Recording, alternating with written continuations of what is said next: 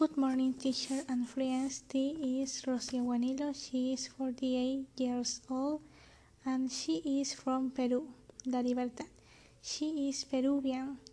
She began working in the municipality of Trujillo as an obstetrician.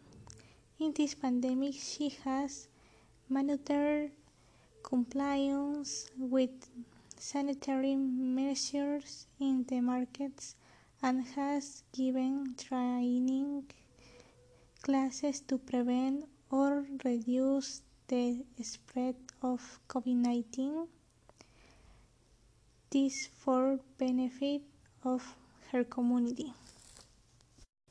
She has a beautiful family which is made up for her daughter Maria Fe Diaz and her husband Guillermo Diaz.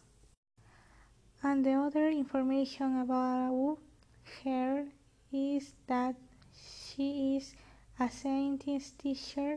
She plays to flute and did research on young people.